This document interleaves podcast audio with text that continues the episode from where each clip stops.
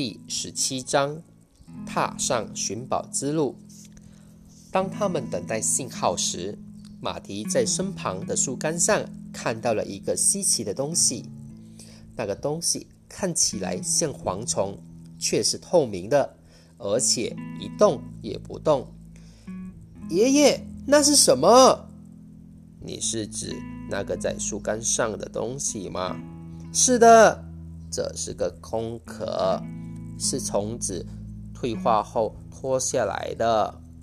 有些虫子长大时不连着旧皮一起生长，而是会把外壳脱下来。你看见的就是一个老而无用的空壳。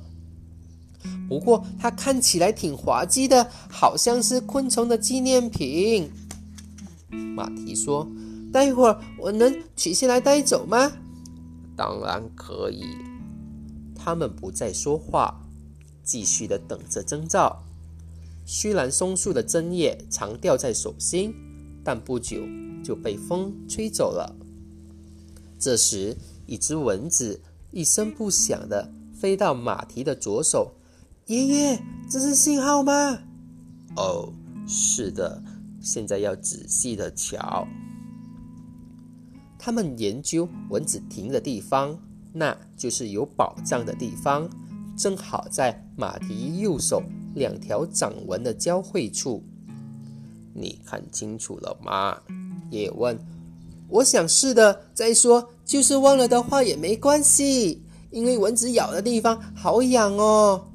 问题是，我们现在两个在哪里呢？我指的是我们的图上。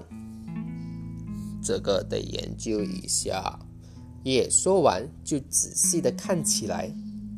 他用手指了一下左边，那条那边的路与我右掌的细纹相符合。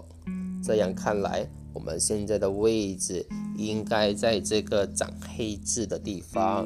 你看见了吗？爷爷，这个准吗？那条路也有可能是在我左掌上的细纹呀，就在宝藏的旁边。我们来研究一下。也说过了一会儿之后，马蹄问：“路看起来既像我的，又像你的掌纹，要按谁的呢？”我们试两次吧。你的意思是有两份宝藏吗？我不相信。但是，让我们先照着你的手纹走。如果没错的话，宝藏应该很近了。他们各自把手抽回，站起来，数着脚步，然后走到那个符合蚊子咬过的地方。那边有一棵枯树。我们要开始挖了吗？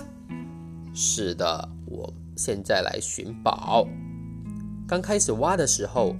土很硬，不过越往下挖，土越软越黑。马蹄找到了一块圆形凸起的玻璃，像个透镜。爷爷，这就是宝藏吗？我想不是。可是我要把它带走，我挺喜欢的呢。他们继续的挖，可惜深土里并没有藏着任何的宝藏。看来这条路是不对的。也说，正确的路应该照我的手纹来走，因为我们还没想出第三种可能。他们走回刚才的出发点，又把手并拢在一起研究了一番，然后上路。